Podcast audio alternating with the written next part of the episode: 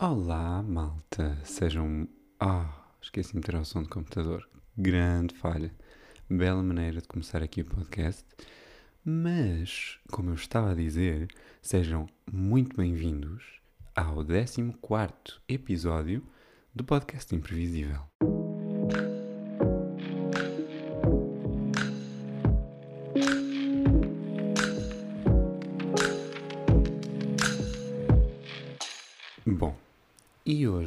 O que é que nós temos para falar aqui? Em primeiro lugar, quero dizer que estou eh, muito. Estou de coração cheio. Porquê? Porque acabei de chegar de Viseu, ahm, estou no Porto, eh, é domingo, estou a gravar isto às 10h30 da noite, portanto, se eh, o meu discurso não bater muito certo, já sabem que hum, é tarde e o sono aperta e, e o cansaço do fim de semana também, da viagem, etc. Hum, por acaso até já tentei, eh, tentei não, eu acabei por adormecer um, algum tempo no autocarro à vinda para, para o Porto e até podemos começar por aí. Quer dizer, não vamos nada começar por aí. Vamos explicar, eh, eu vou-vos explicar porque é que eu estou de coração cheio. Porque a verdade é que hum, vim de Viseu, não é? Estou no Porto, acabei de chegar, blá, blá, blá, pronto. Fim de história. Início de outra história é que este fim de semana foi hum, a festa da minha eh, terra. Não, tipo, aquilo é uma localidade de Viseu, ok? Ah, portanto, é pertinho do centro, mas aquilo é como se fosse tipo um bairro. Então foi tipo a festa ali do bairro. hum, e, e a verdade é que é uma festa que é supostamente todos os anos. Ah, houve o ano passado e eu não fui o ano passado porque hum, foi, ah, eu era finalista, então fui à queima ah, a do Porto e então não, não fui à, hum, à festa da minha terra. Hum, e não houve eh, nos anos anteriores porque Covid, hum, então eu já não ia a esta festa há 4 anos. E hum, o que é que esta festa tem de especial? Tem de especial? Acontece que esta festa, hum, e até foi a Salmé que me.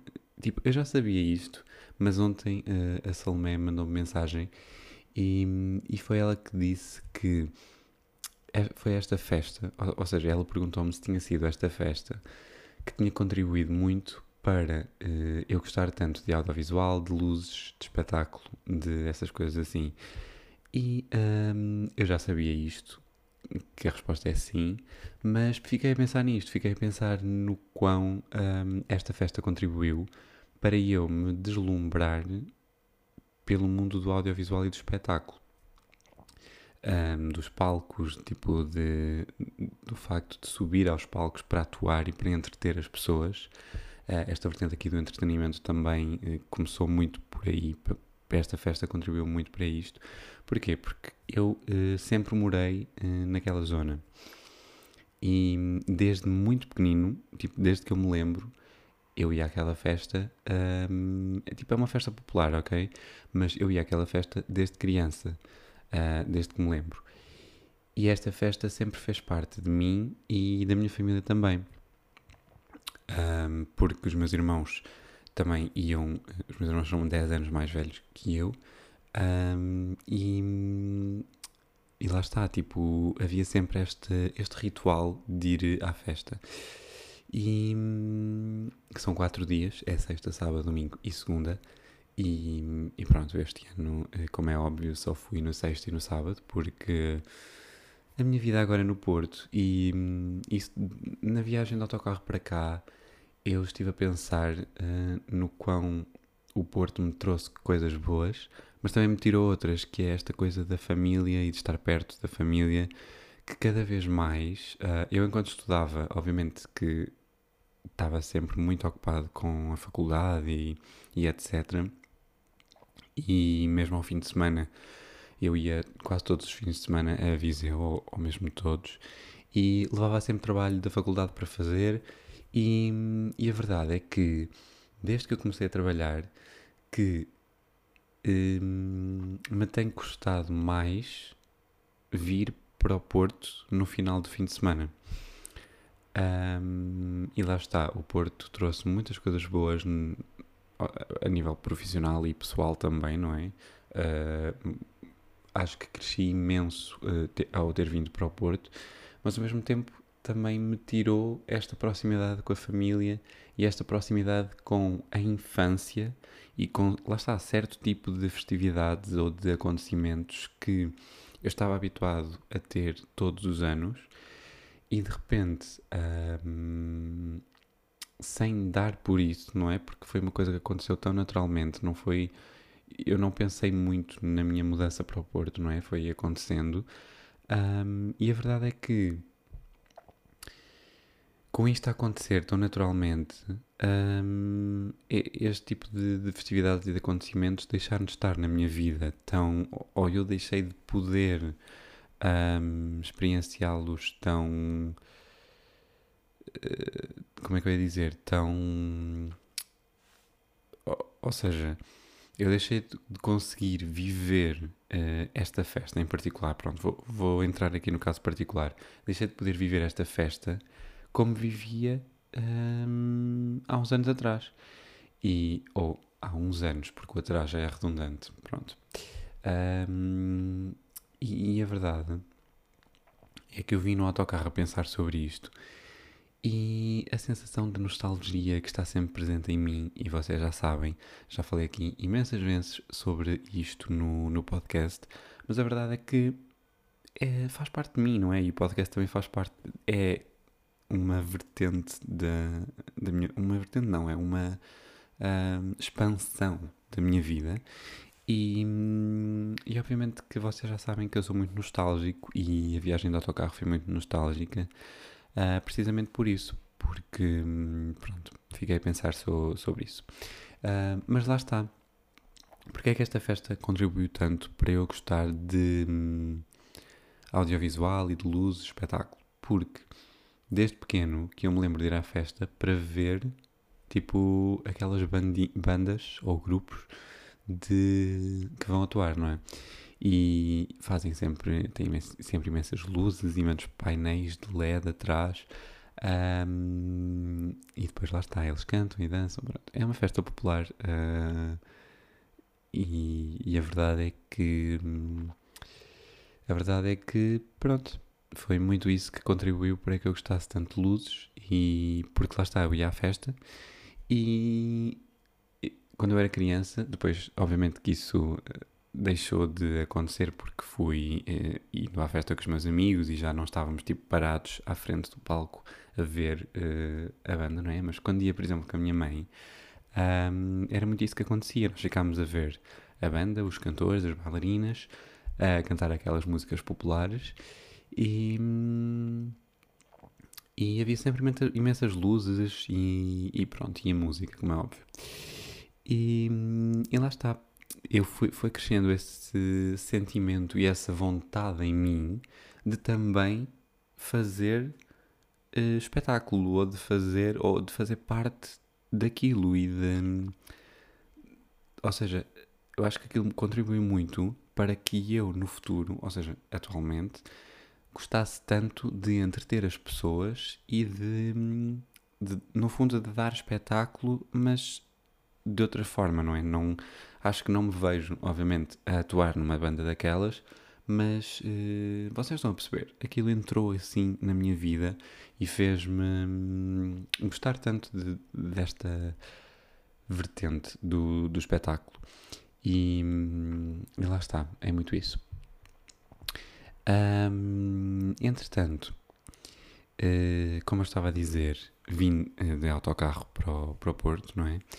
E uh, adormeci, fui adormecendo, mas não condeno essa paixão.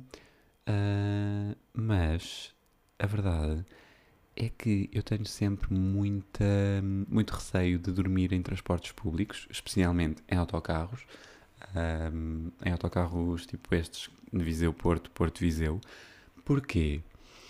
Não é que eu uh, ressone, mas uh, eu tenho sempre imenso medo de fazer algum barulho enquanto estou a dormir.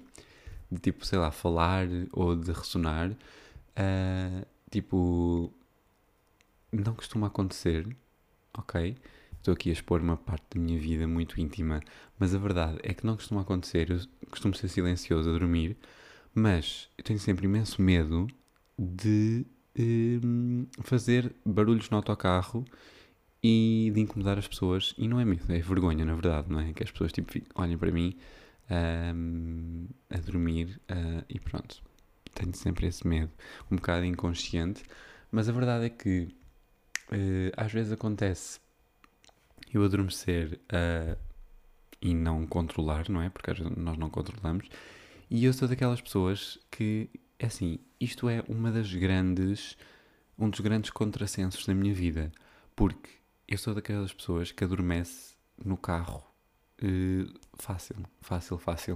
Uh, o carro embala-me de uma maneira que hum, não consigo explicar. Eu posso nem estar com sono, mas eu entro no carro para fazer uma viagem e uh, eu adormeço, inevitavelmente. pronto, sou uma dessas pessoas.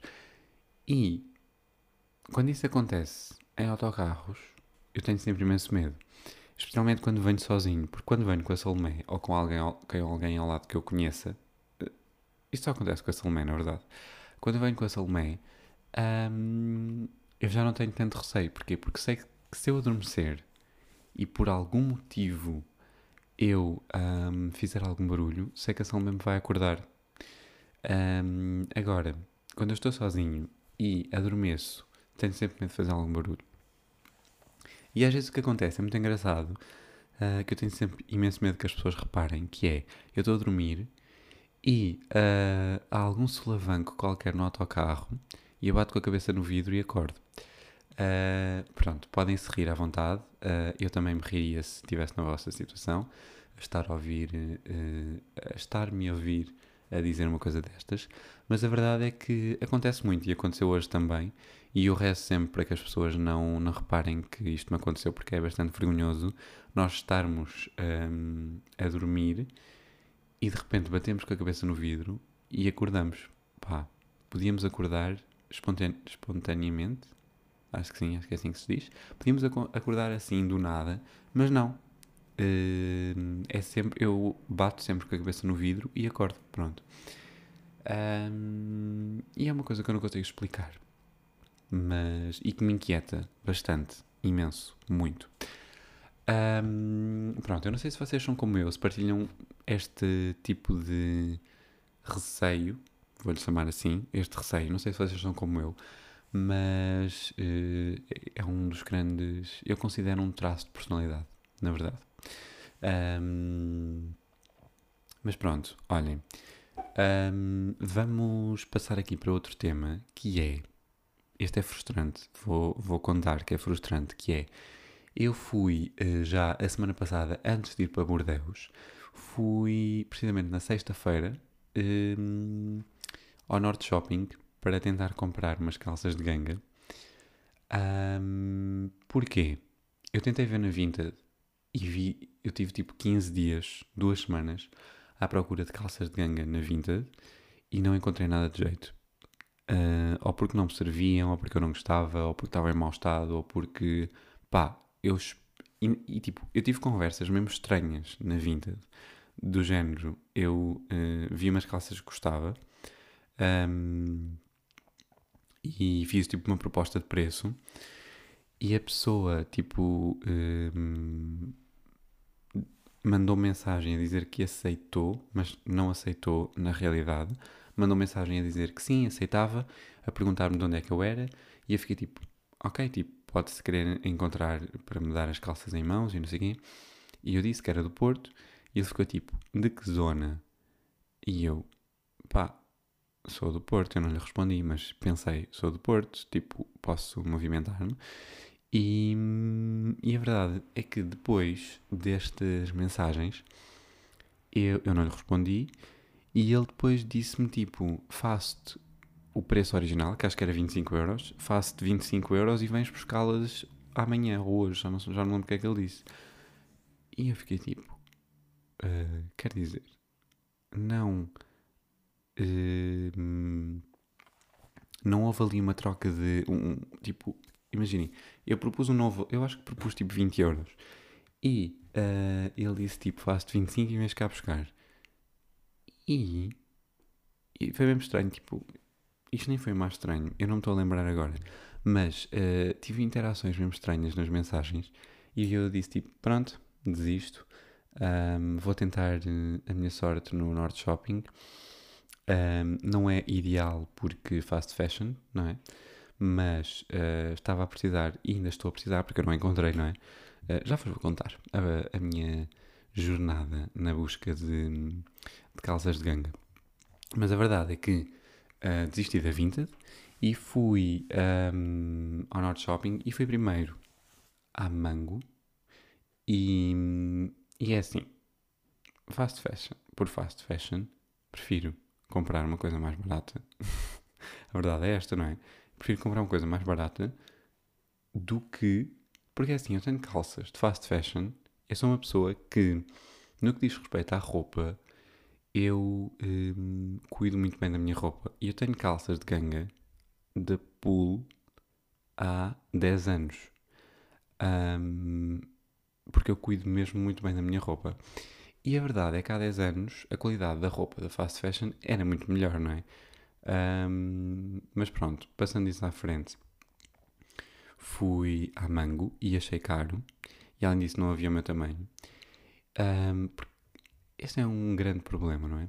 E depois fui à Zara e até vi algumas que gostei, mas depois o que me aconteceu foi que não havia o meu tamanho. Porque um, eu acho que até fui experimentar umas calças, mas que estavam grandes e porque eram tipo 38 e eu vi 36. Um, e a verdade é que, pronto, não havia 36. Um, mas o 36, a, minha, a conclusão a que eu quero chegar daqui é que os tamanhos diferem de loja para loja. Ok, tipo, isto não é grande novidade. Um, e obviamente que há uh, lojas que têm tamanhos maiores e que têm tamanhos mais pequenos. Ok, eu consigo compreender isto. Mas isso não é nada inclusivo. Um, enfim, nem sei o que é que é dizer. Tipo, esta era a mesma conclusão. Mas eu fui depois à pulo, um, experimentei várias calças e não sei o quê, e o mesmo modelo, mas de cores diferentes, ou de lavagens diferentes, não é? Uh, o mesmo tamanho ficava-me diferente no corpo. E eu não consigo explicar isto. Um, juro que não consigo explicar o facto do mesmo tamanho e o mesmo modelo serem tamanhos diferentes. Se alguém me conseguir explicar isto, por favor, expliquem-me. Mas eu não consegui encontrar as calças uh, que eu queria. Ou o tamanho que eu queria, ou pronto. Eu não conseguia encontrar as calças. Portanto, está mesmo difícil encontrar calças de ganga um, para mim. Um, e pronto, era esta a conclusão que eu queria chegar. Mas uh, lá está, esta coisa dos tamanhos nas calças, das calças nas lojas de fast fashion um, irritou-me. E irritou-me o facto de não, ter encontrado calças nem na Vinted, nem nas lojas, nem lá nenhum.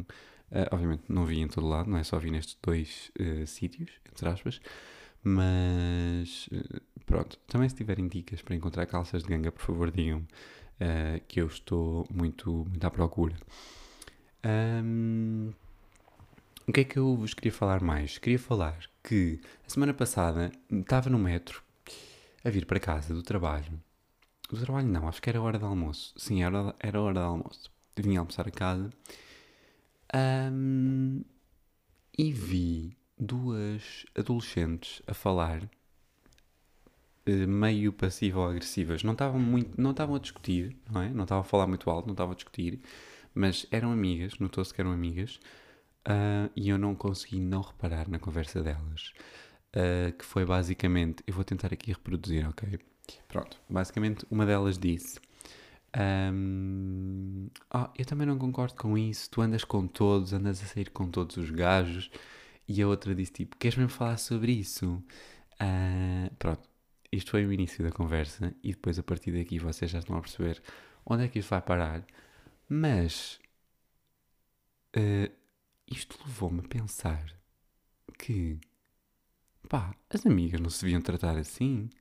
Eu fiquei mesmo tipo, um, vocês são amigas, vocês não se devem tratar assim, vocês devem apoiar-se, vocês devem falar, não devem insinuar coisas umas sobre as outras.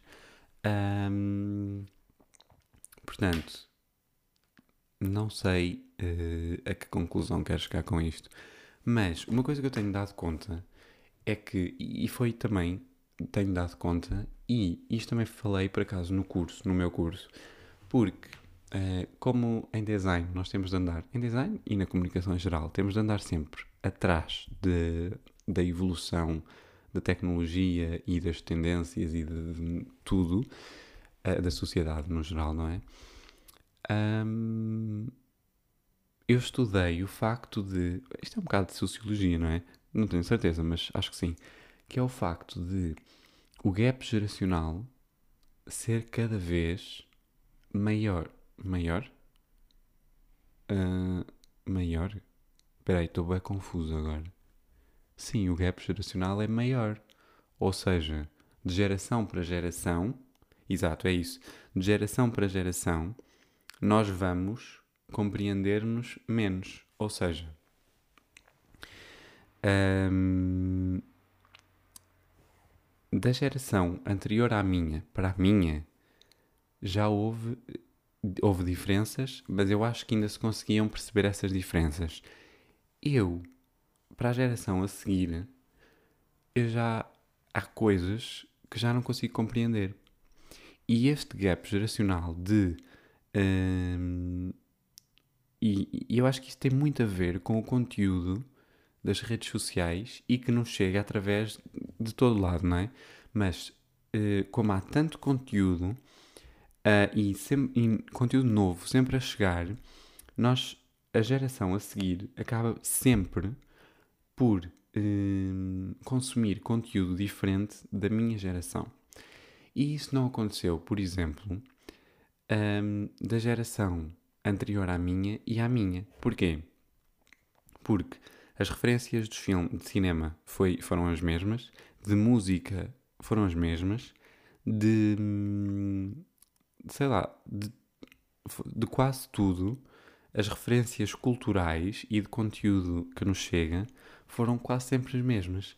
E isto não acontece para a nossa geração e para a geração que, vem a seguir. E cada vez mais isto está a acontecer, que é o conteúdo que a geração que vem a seguir consome não é, é totalmente diferente daquilo que a minha geração eh, consome. E isto tem muito a ver com o facto de estar sempre conteúdo novo a chegar, de esta constante evolução e de uh,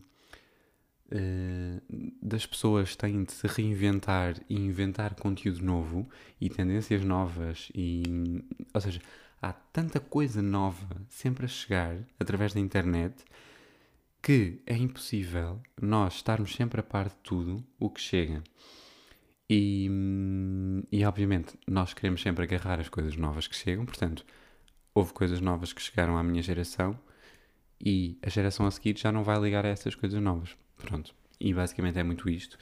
E, e esta conversa no metro entre estas duas amigas fez-me precisamente lembra, uh, pensar sobre este gap geracional que um, está é cada vez maior exponencialmente.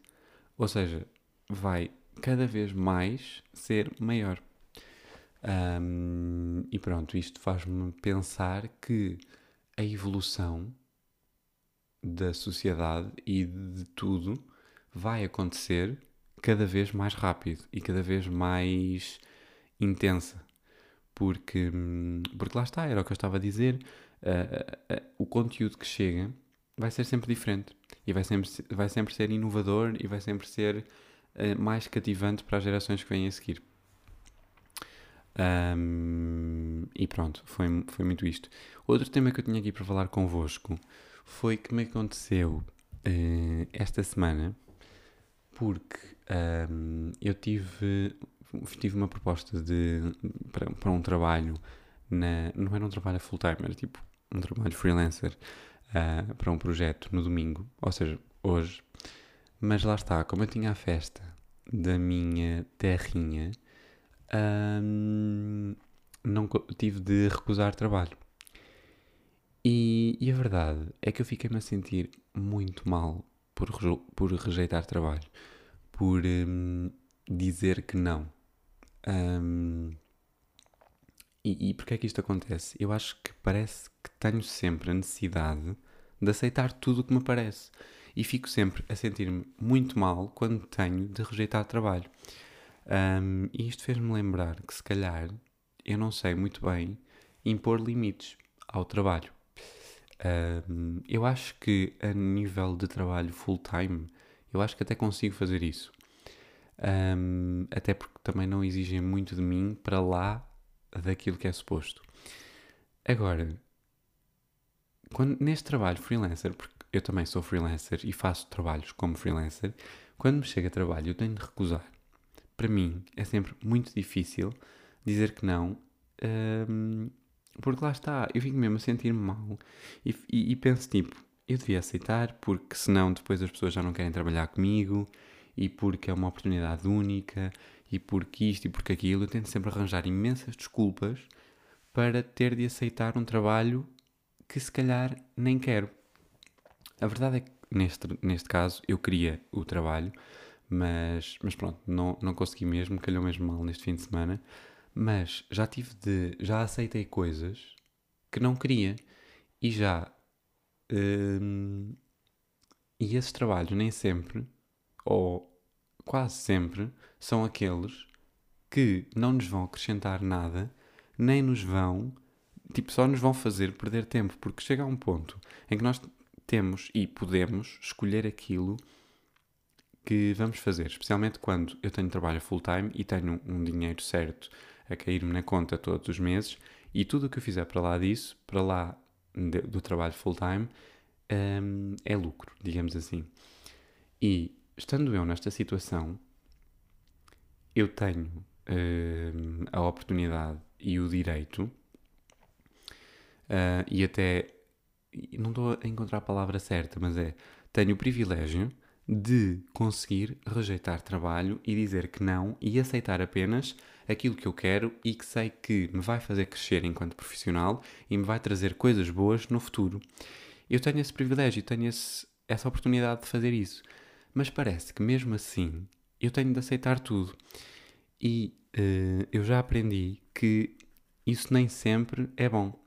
Nem sempre é bom aceitar tudo e cada vez mais nós devemos aceitar trabalhos que vão de encontro, especialmente nesta área de design e de comunicação, comunicação nem tanto, mas nesta parte criativa de design em que nós temos de construir um portfólio e temos de criar a nossa identidade enquanto artistas e enquanto designers, se nós começarmos a aceitar todos os projetos que se calhar nem vão ao encontro daquilo que nós queremos para nós e do nosso estilo, nós acabamos por fazer coisas que não estão relacionadas com aquilo que nós queremos para nós.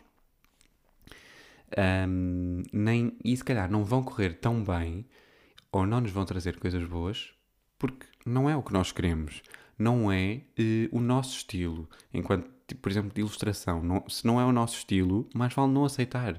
Mais vale um, nós criarmos o nosso portfólio com aquilo que queremos fazer, com o estilo de, de ilustração ou de design que queremos fazer e os clientes veem se gostam do nosso estilo ou não. Se gostam, contratam. Se não gostam, vão procurar outros designers e outros artistas que gostem. E nós temos de, isto é um conselho. Vocês, se estão a começar, tentem uh, ao máximo fazer isto que eu vos estou a dizer, que é uh, escolher os trabalhos e os projetos que vocês realmente gostam e que vos vão acrescentar enquanto artistas. Acrescentar alguma coisa. Uh, e pronto, deixo aqui o meu conselho uh, sobre isto. Um, e sobre impor limites, também é muito importante esta, esta questão dos limites, um, porque não podemos deixar que o trabalho se uh, intrometa demasiado na nossa vida pessoal. E temos de. Porque se nós não tivermos alguma coisa de bom um, ou que nos distraia para lá do trabalho, as coisas não vão correr bem para nós. Uh, para a nossa saúde mental, né? no, para ser mais preciso, não é? Um, e pronto, olhem, fica aqui um conselho do André, acho muito importante. Um, partilhem com vossos amigos se quiserem. Uh, não, estou a brincar. Mas, um, mas é isso. Sejam vocês próprios, uh, sejam vocês mesmos e, e comecem a criar a vossa identidade porque isso é cada vez mais importante que eu tenho notado, que é nós mantermos a nossa identidade e não fugirmos muito daí. Não, não sermos demasiado abrangentes naquilo que fazemos. E agora, o momento pelo qual todos esperamos, uh, vem aí o. Mais imprevisível da semana. Então, esta semana uh, eu tenho aqui um mais imprevisível, assim meio. Uh, até foi a Salmé que me sugeriu. Eu vou ser sincero convosco. Esta rubrica do mais imprevisível da semana tem sido muito difícil para mim, porque eu. Um, a verdade é que, como vocês sabem, uh, a minha memória é muito curta e um, eu não, não consigo ter esta. Uh, lembrar-me das coisas imprevisíveis que me acontecem. Porque às vezes nem me acontece assim muito imprevisível. Mas encontrar essa imprevisibilidade nas mínimas coisas tem sido muito difícil. Um, e a Salmé sugeriu-me falar, sugeriu falar sobre isto, que é, uh, como já falei aqui neste episódio, este fim de semana foi a, a festa na minha uh, terrinha. Um, e uma coisa que eu notei foi que uh, havia imensos jovens, muita juventude, um, que eu não me lembro de quando eu ia à festa, quando era jovem também, eu acho que não havia tantos. Um, há imensos jovens a ir àquela festa e uh, isto fez-me pensar que se calhar as festinhas da terrinha estão a voltar uh, com, com um hype e estão aqui a voltar com, com relevância no meio juventude. Uh, pronto, fez-me fez -me, fez -me pensar sobre isto. E este foi o mais imprevisível da semana, porque não estava à espera que houvessem tantos jovens na festa. E sei que é um bocado estranho este, este mais imprevisível, mas é o que temos. E para a semana há mais. Vocês já sabem, conto convosco para o próximo episódio. Um, tenham uma semana muito boa, cheia de descanso. É isso que eu desejo. Eu já só desejo descanso. É o que eu desejo para mim, é o que eu desejo para vocês. Portanto, até para a semana. Sejam felizes. Um grande beijinho e abraços.